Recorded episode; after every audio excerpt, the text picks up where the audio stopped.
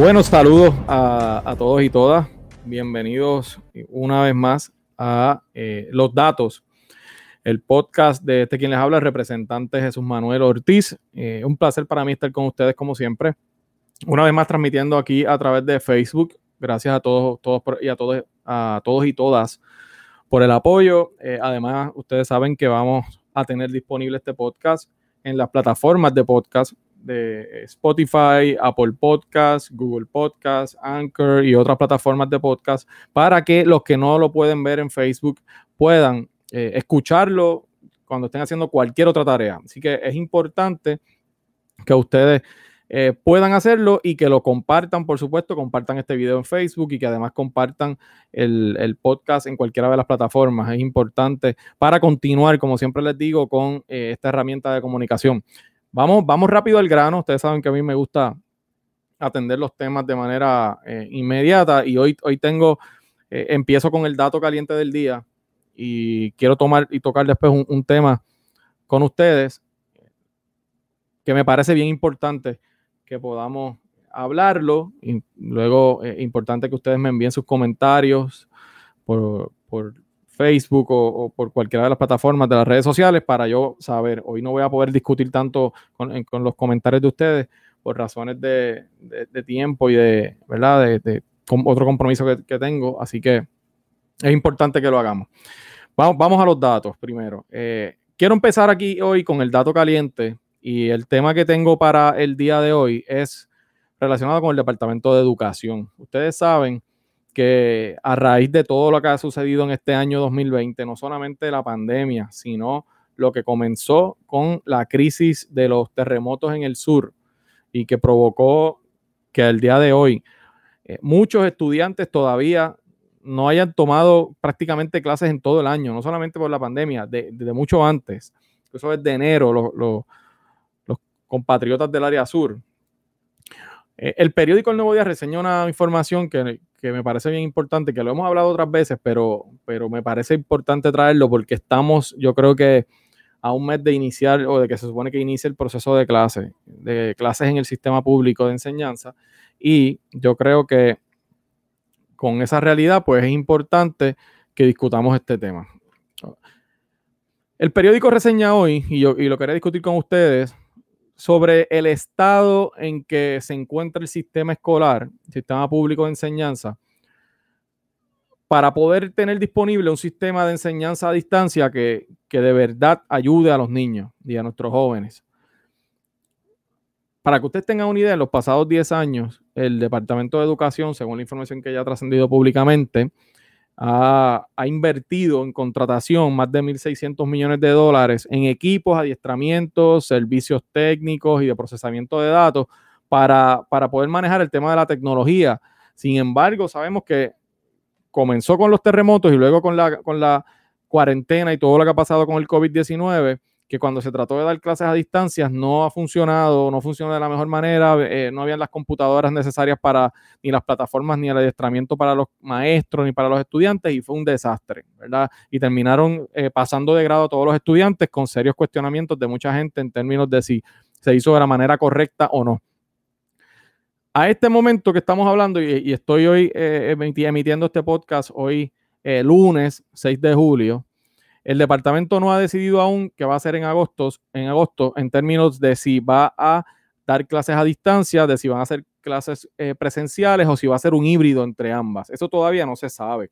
Y, yo creo que es importante que ya se vayan tomando decisiones porque los padres están pendientes y eso va a tener un efecto sin duda en, en, los hogares de, aquellos padres que sin efecto los niños no tienen clases presenciales, van a tener que buscar alternativas para poder trabajar con esos niños. Eh, el primer dato importante que, yo quiero traerles aquí hoy es que eh, a un mes de eh, iniciar el curso escolar, solo la información que sale públicamente hoy, para que ustedes tengan una idea, una quinta parte de las computadoras que el Departamento de Educación compró, en las cuales se invirtieron más de 200 millones de dólares, estarían disponibles para el inicio de clase, para agosto, me refiero. Eso es un dato importante si a eso le añadimos que el departamento no ha demostrado gran conocimiento en términos de cuántos estudiantes tienen disponible la tecnología en sus hogares para poder de verdad tomar los cursos a distancia, pues vemos que la situación es mucho más complicada. Incluso no importa si todos tuvieran la computadora a tiempo, la realidad es que hay que preguntarnos si los estudiantes tienen disponibles las plataformas de Internet, o sea, las conexiones de Internet, si tienen disponibles los equipos que hacen falta para eso. Eh, el periódico El Nuevo Día hoy revela, y, la verdad es que esta información ya había trascendido, pero por lo menos es la primera vez que veo un número más, con, más, más preciso que el Departamento de Educación, por, por no tener la capacidad de poder hacer esto a distancia, el semestre que terminó ahora en mayo no cumplió con la responsabilidad que tiene de darle clases, de educar a más de 20 de mil estudiantes. Ellos, ellos, plantean que son cerca de 22 mil estudiantes los que no pudieron recibir educación por todos los problemas que hemos tenido este año. Claro, luego los pasaron de grado, lo cual pues uno, uno es cuestionable, ¿verdad? Y uno quiere ayudar a los niños y hay quien puede plantear, bueno, pues peor era colgarlos, ¿no? Y no pasarlos de grado. La verdad es que, bueno, hay que ver porque tú lo pasas de grado, pero no tienes los recursos. Probablemente el daño no se lo haces ahora, pero se lo vas a hacer más adelante. Así que, ¿cómo van a trabajar con este próximo año? Yo creo que esa es la pregunta que todos tenemos que contestar, lo que queremos contestación. Eh, para enfrentarse a la situación del COVID-19, el gobierno anunció que iba a comprar más de 240 mil laptops, 244 mil 830 laptops para estudiantes de tercero a cuarto año, tercer grado a cuarto año, 56 mil 200 tabletas para niños de kinder y tercer, entre kinder y tercero y, y 30 mil computadoras, laptops para los, los, maestros. Y ahí en, ese, en esa cantidad de artículos estaban los 227 millones de dólares que yo les comenté y que salen en el artículo reseñado y que se ha discutido porque la gobernadora lo anunció, se aprobó en los cuerpos legislativos, etcétera. La Junta lo dijo también. Según la información que sale pública, aún no se ha desembolsado todo ese dinero. Y, y además se invirtieron 25 millones adicionales en adiestramientos, evaluaciones sobre el conocimiento tecnológico de los maestros. Yo creo que ustedes vean, la gente que lo va a ver en Facebook, los que no, pues yo les voy a, les voy a ir diciendo lo que ven aquí yo voy a subir ahora una gráfica, la acabo de subir, una gráfica aquí a Facebook de la página que publica el periódico El Nuevo Día de hoy, que detalla cuáles son las compras que hasta el momento eh, representan la inversión del gobierno en el regreso a la escuela. Y aquí, y aquí, como pueden ver, los que lo ven en Facebook, los que no, pues yo voy a hacer algunas menciones. Eh, se habla de eh, compras de tabletas, iPads, eh, eh, tabletas y laptops eh, Hewlett Packard para la población estudiantil, así como servicios técnicos de garantía. Se dice que se invirtieron 85 millones en eso, en 111 mil laptops y 18 mil iPads. Eso es a una compañía que se llama Computer Link. También a esa misma empresa le compraron unos iPads, marca, Apple, obviamente. Dice que son 38.200 iPads por 22 millones de dólares. Esa contratación la hizo la Administración de Servicios Generales. Dice que el Departamento de Educación le compró a Evertech laptops marca Dell Latitude 3190 para, para los maestros, así como servicios técnicos de garantía, etcétera, 30 mil en total. El costo son 26 millones 371 mil y también lo compró el Departamento de Educación. Y así por el estilo, aquí se hablan de 133 mil eh, laptops adicionales a otra compañía, 92 millones, 110 millones en la ampliación de la red Wi-Fi, eso lo pagó Educación, 10 eh, millones en adiestramientos a maestros, 8 millones adicionales en adiestramientos a maestros, también eso lo, pagó el Departamento de Educación. En evaluación de conocimiento tecnológico de los maestros, aquí se plantean 5 millones adicionales. Licencias para programas de las computadoras que se van a utilizar, 9 millones adicionales.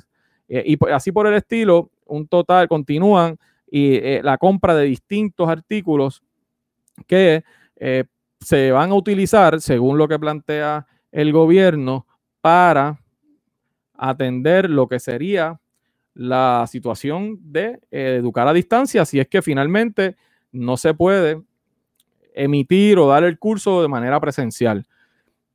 Y uno puede pensar, bueno, pues qué bueno, pero ¿cuál es el problema? Es que según la propia información de todo eso que yo les acabo de mencionar, el 81% de las computadoras, o sea, 8 de cada 10 y de las tabletas que ya se compraron, no van a estar disponibles para agosto según se desprende de los mismos contratos. Y esa información sale publicada hoy en la prensa y me parece bien importante porque el, curso comienza en agosto, no comienza en noviembre. Además, hay datos que hay que tomar en consideración sobre el hecho del acceso a Internet en Puerto Rico. Por ejemplo, eh, el 78% de las comunidades pobres en Puerto Rico, según estudios eh, donde viven eh, estudiantes, ¿no? En esas mismas comunidades y estudiantes de escuela pública tienen problemas de conexión al Internet y de acceso a la tecnología. Eso es, un, es un problema que nosotros tenemos que lidiar en Puerto Rico y que tenemos que trabajarlo de manera urgente. Al parecer, de todas esas compras que yo les mencioné, solamente hay la expectativa de que se va a recibir aquí para agosto, cuando comiencen las clases, cerca de 20 mil computadoras que se comprometió la compañía a entregar ahora en junio, que según se dice en, el artículo, se esperarían esta misma semana, y 19.500 computadoras adicionales que están previstas para llegar en julio más adelante en julio. O sea, serían más o menos 40 mil en total.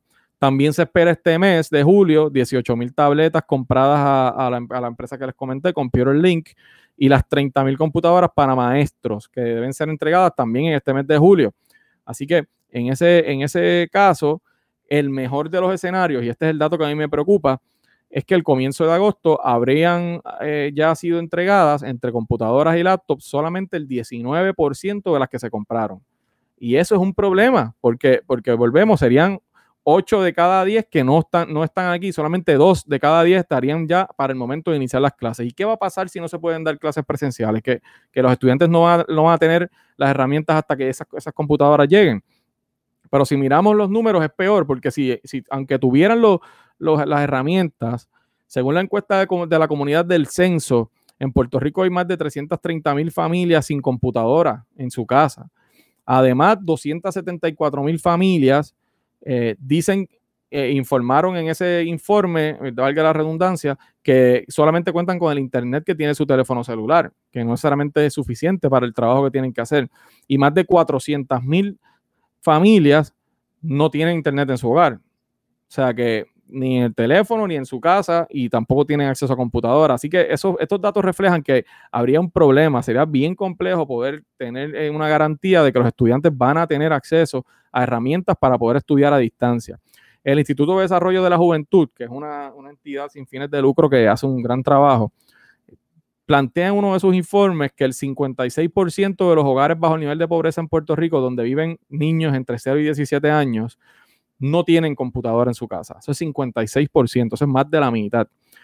Esa cifra, si lo comparamos con hogares que se ubican por encima del nivel de pobreza, o sea, gente que no vive por debajo del nivel de pobreza, eso se reduce a 21. O sea, que vemos cómo el tema social de, limitación de recursos afecta directamente a las herramientas para educarse de todos esos niños. De 56% de los que viven bajo nivel de pobreza no tener eh, una computadora, eso se reduce a 21 cuando tú vas a un hogar que vive por encima del nivel de pobreza. Además, el 78% de los estudiantes del sistema público vive bajo el nivel de pobreza. Por lo tanto, ese 78% de los estudiantes que están en el sistema público están dentro del 56% probablemente dentro de los hogares en los cuales el 56% no tienen acceso a computadora. O sea que la, la, gran cantidad de esos estudiantes, del 78% de los estudiantes de escuela pública, es muy, muy, muy probable que no tenga una computadora en su casa. Ahí está la importancia de que, de que lo que el gobierno va a hacer se haga bien y llegue a tiempo para que, para que tenga realmente una utilidad.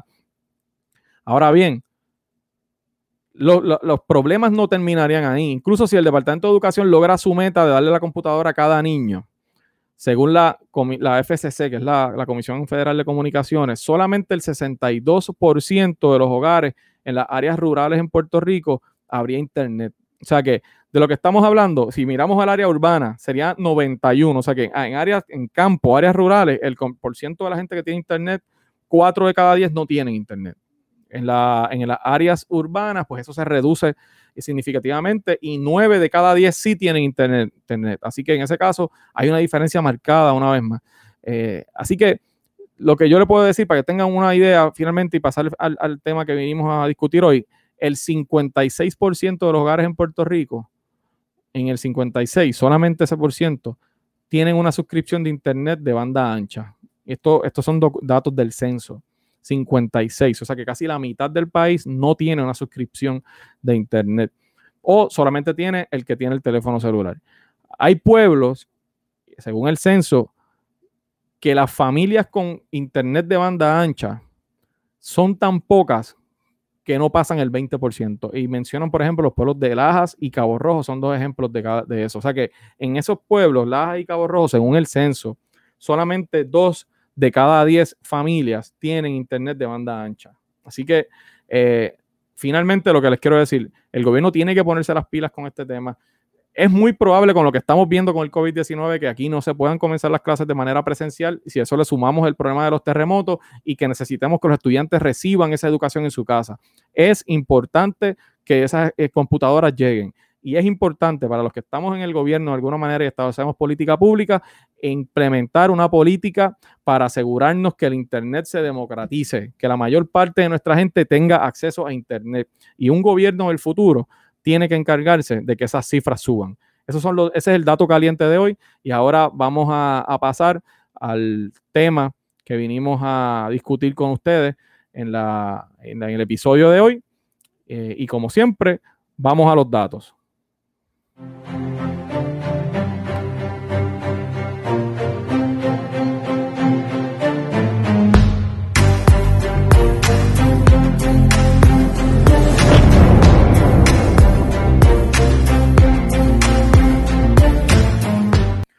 Bueno, vamos, a, vamos al tema que, quiero discutir con ustedes, que tampoco me quiero alargar mucho. Qué lástima que hoy no puedo tocar, eh, no puedo leer comentarios de ustedes, pero, pero me los dejan, me los dejan que yo los voy a estar viendo eh, en la transmisión.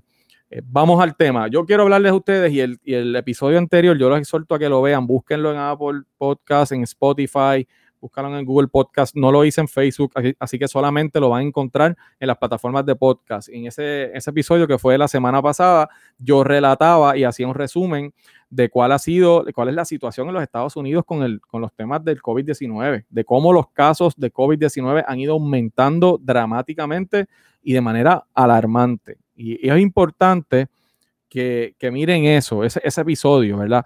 Que yo quiero hablar con ustedes hoy la situación del COVID-19 en Puerto Rico se ha ido complicando.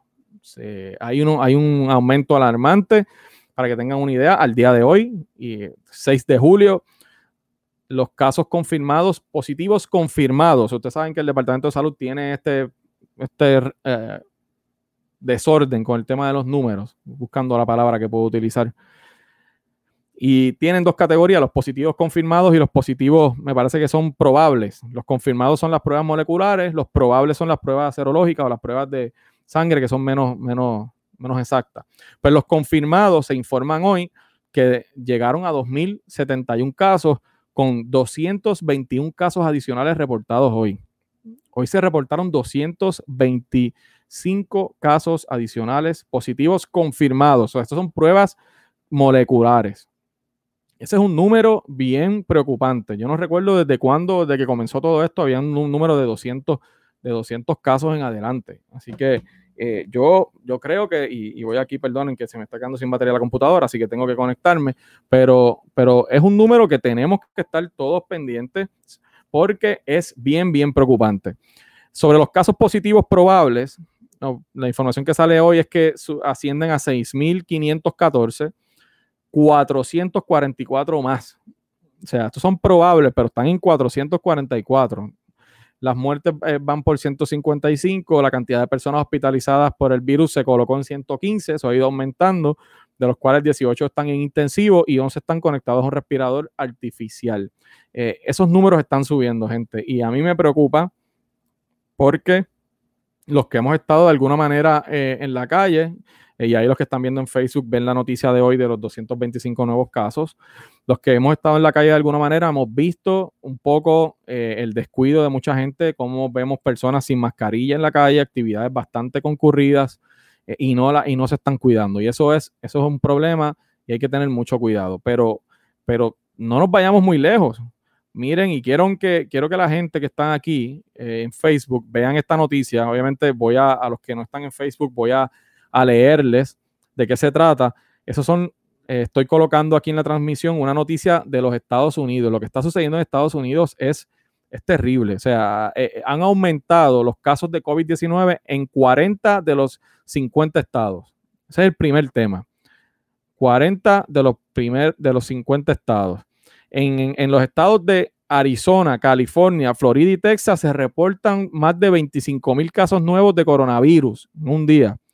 Al subir la curva de contagio, en, como les dije, en 40 de los 50 estados. Esto fue para un día antes del 4 de julio. Todos estos números. La cifra diaria de casos confirmados en todo el país supera los 50 mil. Para que tengan una idea, la semana pasada, y lo dije en el episodio anterior, los exhorto a que busquen ese episodio, que aunque, aunque va de unos días y las cifras han cambiado, pero les da una idea de cómo se va moviendo. Estados Unidos la semana pasada tuvo récords diarios de casos positivos seis veces en nueve días. O sea que en nueve días, en seis ocasiones, tenían más casos que el día anterior. Rompían el récord, rompían el récord ellos mismos del día anterior. Eso sucedió en Estados Unidos. Eh, así que han superado 50 mil diarios y en 36 estados el porcentaje de pruebas que dieron positivo aumentó. O sea que están eh, saliendo mucha más gente positivo, no solamente porque están haciendo más pruebas, es que el porcentaje de los que salen positivos eh, aumenta. Así que eh, lo que quiero que, vean, el, Estados Unidos tiene ya más de 2.7 millones de casos y más de 128 mil muertes por lo que está sucediendo con el COVID-19 en los Estados Unidos. Y es importante porque eso ha provocado que las medidas de protección, de control, hayan tenido que revertirse en estados como California, en estados como Florida, por ejemplo, en, la ciudad de Miami Beach, en el área de Miami Beach, establecieron un toque de queda. En California, en Texas, están cerrando bares nuevamente, están cerrando cines, están estableciendo algunos toques de queda en algunas ciudades. O sea, después que empezaron a flexibilizar este despunte, este nuevo repunte en los números ha causado que tengan que volver a establecer medidas de protección.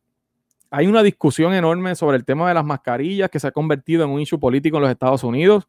Ya vemos a los republicanos usando mascarillas, algunos de ellos. El presidente abrió la puerta a utilizarlas. Ustedes saben que eh, les digo que es un issue político porque los republicanos se negaban a utilizar mascarillas mientras los demócratas lo recomendaban o lo usaban y ya se veía como una, una postura política de parte y parte pero han llegado al, tema ya al punto de que han tenido que discutir esa posibilidad y se están eh, hablando de que tienen que usar las mascarillas para poder protegerse.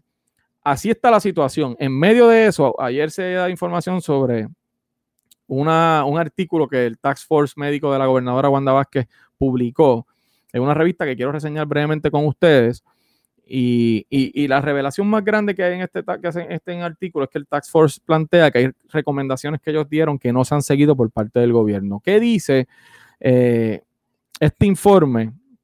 Básicamente, lo que plantea, entre otras cosas, es lo que era la función. Ellos, ellos demuestran, ¿verdad? O, reseñan en ese artículo para aquel que supongo que es dirigido a personas que no viven aquí, que no conocen cómo se manejó el tema aquí. Y ellos resumen cuál era la función del Tax Force, que plantean básicamente qué funciones tenían, qué era lo que ellos hacían, y dicen varias cosas. Dicen, por ejemplo, el Tax Force reconoce que Puerto Rico no ha sido eficiente en la realización de pruebas para detectar el virus. De hecho, dicen en ese artículo que la prueba será administrado solamente a un 0.02% de la población, mientras que en lugares como, por ejemplo, que son territorios como Guam e Islas Vírgenes, también se han realizado pocas pruebas, pero obviamente son menos habitantes que aquí. Eh, ahora bien, plantean que ellos ven eso como un problema, ¿no? La las pocas pruebas que se han hecho, que, ellos recomendaron incluso al gobierno que se utilizaran laboratorios de la universidad o laboratorios privados para aumentar la capacidad de realizar pruebas, que eso pues de entrada se había dicho que aquí se, se, iba, se estaba utilizando, pero pues no sabemos realmente qué pasó. Reconocieron la dificultad que tuvo el Departamento de Salud para contabilizar las pruebas serológicas y las moleculares desde mayo para adelante es el, caos que ha habido aquí con los números. El Tax Force lo reconoce en ese artículo. Concluyen que Puerto Rico debe aumentar la capacidad de prueba, mejorar el rastreo de casos y reforzar el distanciamiento físico. Y, también recomendaron que se debe seguir educando a la comunidad sobre cómo promover el distanciamiento físico y el, y el bienestar, etcétera, etcétera. O sea, el Tax Force reconoce que aquí ha habido un caos con el tema del conteo de números y que no se han hecho las pruebas que hay que hacerse y que el contact tracing también ha sido un desastre. Y esa es la realidad. Obviamente ellos establecen todo lo que es una secuencia desde el primer caso que se dio el 13 de marzo, desde el toque de queda que comenzó el 15.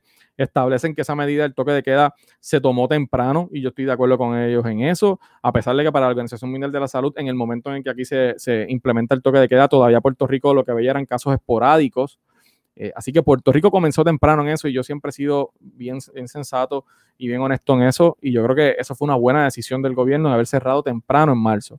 Dice que las estrategias que se implementaron han evitado el colapso del sistema de salud y que el virus se ha mantenido bajo control, eso dice el Tax Force. Eh, y hablan de la operación, claro, hablan de que el estimado inicial era de que 10% de la población de Puerto Rico se iba a contagiar, y eso es una cantidad enorme, ¿no? De, personas en Puerto Rico. Eh, a junio de 2020, ellos plantean que todavía hay poca certeza sobre la vigilancia de casos, y eso es una realidad. Aquí tenemos un serio problema en la vigilancia de casos. La, cuestión es la efectividad del contact tracing, que también es cierto, tenemos un desastre, nunca ha habido un contact tracing efectivo, nunca se ha hecho, aquí se prometió hacer en el aeropuerto, se prometía y no se cumplía, eh, aquí ha habido un desastre. Si no es por el municipio de Villalba, que implementó un sistema eficiente y que el gobierno fue allá a tratar de, poder eh, ¿verdad? hacerlo en el gobierno central, no sabemos qué hubiese pasado. Así que presentan ellos incluso dejan la puerta abierta a la posibilidad de que lo que se ha hecho hasta ahora no sea suficiente para controlar el virus. Este es el Tax Force médico de la gobernadora. Como les dije, solamente se le han hecho pruebas al 0.02% de la población. Y, esto es importante porque si comparamos ese número, el, número de pruebas hechas por cada millón de habitantes, para que ustedes tengan una idea de dónde está Puerto Rico, nosotros tenemos aproximadamente 3.843 pruebas por cada millón de habitantes. 3.845 pruebas. El estado más cercano a nosotros en cuanto a ese número es Idaho y ha hecho 44.800 pruebas por millón de habitantes. Nosotros 3.800 y ellos 44.000 por millón de habitantes. Ni siquiera estamos cerca de los estados que tienen la misma condición geográfica que nosotros, o sea, que son una isla o que quedan apartados del, ¿verdad? de lo que son los Estados Unidos continental. Eh, en este caso, Hawái, que es una isla, ha hecho 58.834 pruebas por millón de habitantes. Y en el caso de Alaska, que también está eh, ¿verdad? bastante retirado, 135.948. O sea que Puerto Rico está sumamente atrás en este tema de las pruebas y eso, eso yo no, no, puedo dejar pasar. Hay que mencionar que aquí el tema de la compra de pruebas ha sido un caos, hay, hay señalamientos de irregularidades, aquí se, se, se invirtió dinero de manera fraudulenta, eh, hubo gente que compró, que, se hizo disponible para vender pruebas que no tenía la expertise. El gobierno fue irresponsable a la hora de comprar las pruebas y ya vemos el resultado. Están en los tribunales eh, y, no sabemos, finalmente no llegaron las pruebas. Hubo que devolver dinero en algunas instancias y en otras están en los tribunales todavía peleando. Así que eso, el gobierno tiene una gran responsabilidad ahí. Eh, resalta el, Tax Force que incluso todavía a mayo había reportes de inconsistencia sobre el número de pruebas que se habían administrado y que no sabemos que eso es un caos en el, tema de los datos. Eh, dicen que como grupo asesor presentaron recomendaciones basadas en evidencia, pero que no fueron acogidas por el gobierno. No dan tanto detalle en específico, aunque sí mencionan que ellos no estaban de acuerdo con abrir cines, lo dice incluso en la prensa hoy un, miembro del Tax Force, cines, eh, iglesias, y, lugares donde, eh, restaurantes a 50%, donde hubiese aire acondicionado eh, y un lugar cerrado y una aglomeración de personas, ellos no recomendaban eso y el gobierno, sin embargo, lo hizo. Dice que además recomendaron mecanismos sobre cómo aumentar la capacidad para hacer más pruebas en Puerto Rico, como ya les comenté hace un rato, y que eh, proveyeron recomendaciones para mejorar el reporte de casos positivos e informar a la comunidad. Finalmente, ¿qué, qué, qué dicen ellos para terminar? ¿Qué es lo que ellos recomiendan? Aumentar las pruebas, eso lo ha dicho todo el mundo. Mejorar la vigilancia de casos, eso lo ha dicho todo el mundo y lo ha señalado la deficiencia y el contact tracing ni se diga. Hemos estado señalando constantemente que aquí no ha habido nunca un sistema de rastrear los contactos para evitar el contagio, reforzar el distanciamiento social, sabemos que no está sucediendo, y exhortar a otras medidas que fortalezcan el sistema de salud de, Puerto Rico. Gente, para terminar, porque hoy pues, pues es una, edición del podcast un poco más eh, ¿verdad? Menos, donde poder interactuar menos con ustedes, pero sí me gustaría que me dejaran los comentarios aquí para poder leerlo. Ese reporte del Tax Force demuestra que aquí todavía no se, no se han hecho, aquí se tomaron decisiones guiados por otras consideraciones y no necesariamente por las recomendaciones médicas. Esa era la función del Tax Force, no era coordinar ninguna compras como pasó y se demostró en la investigación de la Comisión de Salud. La función del Tax Force era, era asesorar específicamente en el tema de salud y de manejo de esta pandemia al gobierno. Y ellos están diciendo claramente que no se les ha, que no recomendaron muchas de las acciones que la gobernadora tomó. Así que Encima de eso, vemos la consecuencia del proceso fraudulento e irresponsable que el gobierno lleva a cabo con la compra de pruebas. Si hoy no tenemos pruebas o no hemos, no hemos realizado las pruebas que se deben hacer, en gran parte hay una responsabilidad de que todas esas transacciones que se hicieron, al menos tres de las cuatro que conocemos, fueron fraudulentas o no llegaron nunca las, las pruebas, eh, se desembolsó el dinero y todavía no tenemos las pruebas y eso es responsabilidad del gobierno. Eso no nos podemos olvidar y tenemos que seguir pendiente de ese caso que, eh, por ejemplo, el caso de 313, que está en el tribunal. Así que, eh, finalmente, eh, aquí he, compartido con ustedes varios datos importantes, tanto el tema de educación como el tema del COVID-19. La situación en Estados Unidos está fuera de control. No podemos permitir que en Puerto Rico suceda lo mismo. Si usted me está viendo o escuchando, no se confíe. Yo sé que todos estamos saliendo a la calle, pero hay que tener cuidado. Los amigos que están, que estamos en campañas políticas, haga su campaña, tengan cuidado, no se expongan eh, en exceso ni expongan a la gente que se va a visitar o a ver en sus hogares eh, al no tener el cuidado debido. Hay que tener protección, distanciamiento y hacer las cosas bien. Si aquí se dispara una, una crisis o un alza en casos como está sucediendo en los Estados Unidos, vamos a tener unas consecuencias serias porque nosotros sabemos que nuestro sistema de salud no tiene la fortaleza necesaria para aguantar una hora grande de personas que necesiten hospitalización, que necesiten cuidado intensivo, que necesiten respiradores y puede ser eh, una, una, enorme tragedia si llegamos a ese punto. Así que vamos a poner de nuestra parte, eh, vamos a, estar pendientes a los detalles. Busquen el episodio anterior del podcast para que vean lo que les hablo sobre la situación en Estados Unidos, los números y, estén muy pendientes. Yo voy a seguir, eh, por supuesto, atento y llevándole a ustedes la información que me gusta siempre llevarle a ustedes por aquí en esta edición especial de hoy de los datos. Eh, mi podcast y, que siempre quiero compartir con ustedes. Eh, en esos comentarios quiero leer sus preocupaciones y si tengo que hacer una edición nuevamente sobre este tema para poder compartir con ustedes, así lo voy a hacer. Así que gracias a todos y todas. Compartan el video, compartan los que me están escuchando en las plataformas de podcast, compártanlo. Pueden buscarlo en Spotify, Apple Podcast, Google Podcast, Anchor, cualquiera de esas plataformas. Y estamos aquí para seguir conversando con ustedes y llevando la información importante sobre los asuntos que pasan en Puerto Rico, en gobierno, en política y en distintas cosas que yo sé que les interesa tanto a la gente que vive aquí como yo, como a los que viven fuera de Puerto Rico. Así que un abrazo, muchas gracias a ustedes por siempre estar en sintonía y, por, los comentarios y las recomendaciones que me dan. Esto fue otro, otro episodio de Los Datos, eh, el podcast de este quien les habla, el representante Jesús Manuel Ortiz. Así que un abrazo, gracias y nos, nos vemos y nos escuchamos en la próxima.